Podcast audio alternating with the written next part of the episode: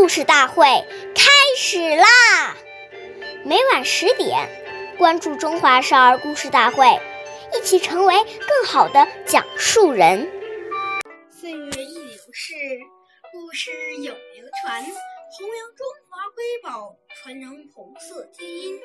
故事少儿故事大会讲述人完成，一起成为更好的讲述人。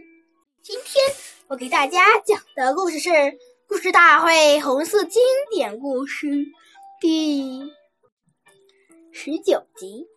延安规定，在延安有一条不成文的规定：骑马或乘车路遇负重的老乡，都要停下来帮助老乡。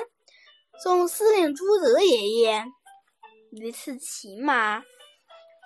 从桥沟回到延安，路上看到一位老乡背着一袋粮食，艰难地走着。于是翻身下马，让老乡把粮食放在马背上，自己与老乡一路步行聊天，一直把粮食送到了老乡里家里。